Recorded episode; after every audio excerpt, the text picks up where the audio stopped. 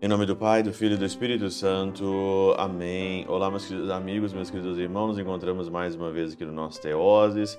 Viva de Coriés, Opero Cor Maria. E hoje é domingo, dia 16 de janeiro de 2022. Nós estamos aqui então no nosso segundo domingo do tempo comum, esse pequeno tempo comum que vai aí praticamente até aí o finalzinho do mês de fevereiro, depois a gente começa já a quaresma, é um pequeno pedaço, depois a gente volta depois do tempo pascal.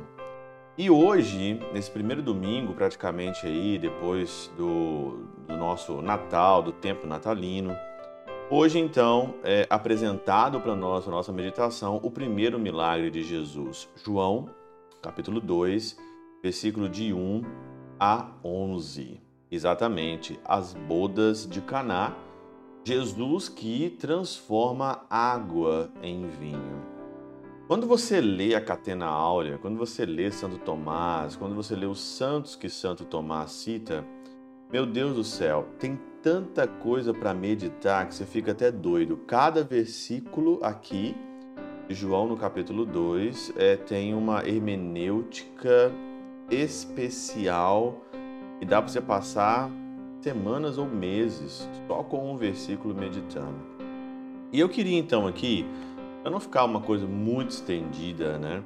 Eu queria então aqui focar em dois comentários aqui que Santo Tomás cita, que é o comentário de São João Crisóstomo e que é o comentário de Santo Hilário de Pontier no De Trinitar, no número 1 e verso 3. São João Crisóstomo, ele faz aqui uma pergunta bem interessante. Por que que Jesus não operou o milagre antes de que fossem enchidas as talhas? Se você observar o, praticamente aqui, né, depois de todo o diálogo com Maria, e Maria que é a figura da sinagoga é, que não tem mais é, vinho, a sinagoga e o antigo, a antiga ordem que já não tem mais vinho, Jesus, no versículo 7, ele fala: enchei as talhas de água. No versículo 7. Ele poderia, né, aqui de São João Crisóstomo, de fato, teria sido muito, muito para admirar se nosso Senhor houvesse feito surgir uma nova substância a partir do nada. Ele poderia ter o poder? Poderia. Em vez de simplesmente transmutar as qualidades da água.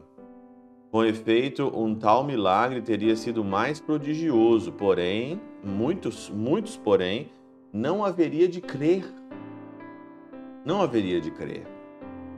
E aqui então a gente pode tirar uma coisa para a nossa vida.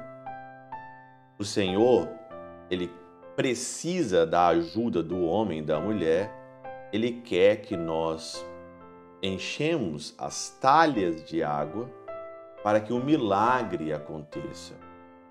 Sem a tua cooperação, sem a tua ajuda, o milagre nunca vai acontecer. Assim, repetidas vezes vemos nosso Senhor apoucar a grandeza dos milagres que opera com o veso de torná-los mais acreditáveis. Por isso, que muita gente fala para mim assim que está precisando de um milagre, estou precisando de um milagre, estou precisando de um milagre. Não depende só de Deus. Se você não encheu a talha, como é que você vai ter um milagre? Se você não encheu a talha de água, como é que você vai ter um milagre? O Senhor então vai, pode transformar coisas do nada, uma nova substância? Pode, mas vai ser inacreditável e você não vai dar o valor necessário. E aí então, ele continua que, de mais a mais, ele opera grandes e numerosos milagres a partir de substâncias já existentes para destruir a crença perniciosa de que o Criador do mundo é distinto do verdadeiro Deus, em vez que se supor Criador de fato lhe fosse contrário.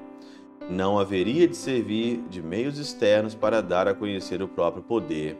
Nosso Senhor, porém, não encheu de água por si mesmo as vasilhas e pôs e depois mostrou o vinho, senão que mandou os encarregados de servir para que testemunhasse tudo o que é, su sucedia. Tirai agora e levai ao arquitri, ao arquitriclino, arquitriclino é o mestre ali, o mestre Sala. Então, é, dá para você entender aqui então que Deus ele precisa de você. Ele precisa da substância que você oferece. E qual que é a substância que Deus quer? A tua vida, o teu coração. Uma vida e um coração entregue totalmente ao Senhor. Uma vida mesmo de servo. Não adianta nada você passar a vida toda longe de Deus e depois você quer que Deus ainda faça algum milagre na tua vida. Não existe isso. Não existe. Se o seu coração não é dele, se você não entende o que ele faz, então não adianta você ficar pedindo milagres. Então, outra coisa também interessante, quando o nosso coração é dele, quando nós somos do Senhor, se ele não faz um milagre na nossa vida, mesmo assim nós sabemos que ele sabe o que é melhor para nós. Agora, esse povo revoltadinho, fica revoltado com Deus porque não fez não fez aquilo, é que não tem o coração voltado para ele. Santo Hilário de Pontieno de Trinitar. De início, alguns serviçais despejaram água nas talhas, em seguida o vinho é servido no cálices por outros. Assim não se compadece a percepção destes com o daqueles. Com efeito, os primeiros deram fé de que elas continham água. Os segundos, porém, repararam do vinho que lhes ia.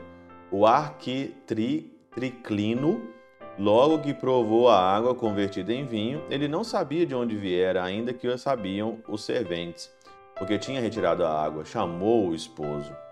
Não era o caso de simplesmente mistura, senão de criação. Não é simplesmente caso de mistura ele não misturou vinho com água ali para dar, é, sei lá, instantaneamente um pó. Não, foi uma criação. Desfez-se a água em sua simplicidade e avultou o sabor do vinho. Com efeito, não sucedeu que, pelo acréscimo de um líquido de inferior qualidade, obtivesse outro superior. A primeira substância deixou de ser, dando lugar a outra que até então não era. Assim também, você pode fazer aqui uma comparação belíssima do milagre que acontece todos os dias, que é o milagre da Eucaristia. A hóstia, o vinho, permanecem ali na sua visibilidade, no seu gosto, mas ali a substância é transubstanciação, transmutada a matéria fica intacta. Você come pão, sente pão, pega pão, toca na língua, é pão, você vê pão, mas é transubstanciação, ela é mudada. O Senhor, então, mais uma vez, precisa da matéria, ele precisa de algo para transformar ali. Porque seria muito fácil também, e seria ele muito capaz de ele dar para todos nós ali, em todas as missas, o céu abre o céu e chega o maná para todo mundo. Nossa, todo mundo ia ficar admirado ali, né? Não. Ele está escondido porque ele precisa da matéria para transformar a substância da mesma coisa.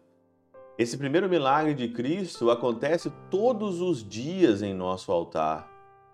Todos os dias em nosso altar. O tempo nosso comum é nós ofertarmos a matéria da nossa vida, nos unirmos ao sacerdote, depois estar com a, está com a matéria que parece matéria, mas transformada, toda a sua substância dentro do nosso coração. Esse é um milagre diário que nós podemos fazer.